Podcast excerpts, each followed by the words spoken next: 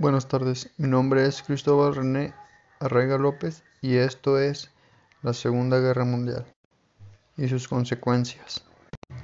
El 1 de septiembre de 1939 dio inicio a la Segunda Guerra Mundial,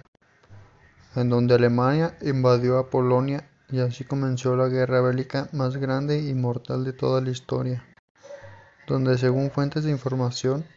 murieron alrededor de 55 millones de personas, y la población de hombres quedó devastada, ya que la mayoría iban a la guerra,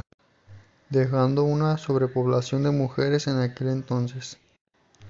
La Segunda Guerra llegó a su fin cuando Estados Unidos lanzó dos bombas atómicas, una en Hiroshima y otra en Nagasaki,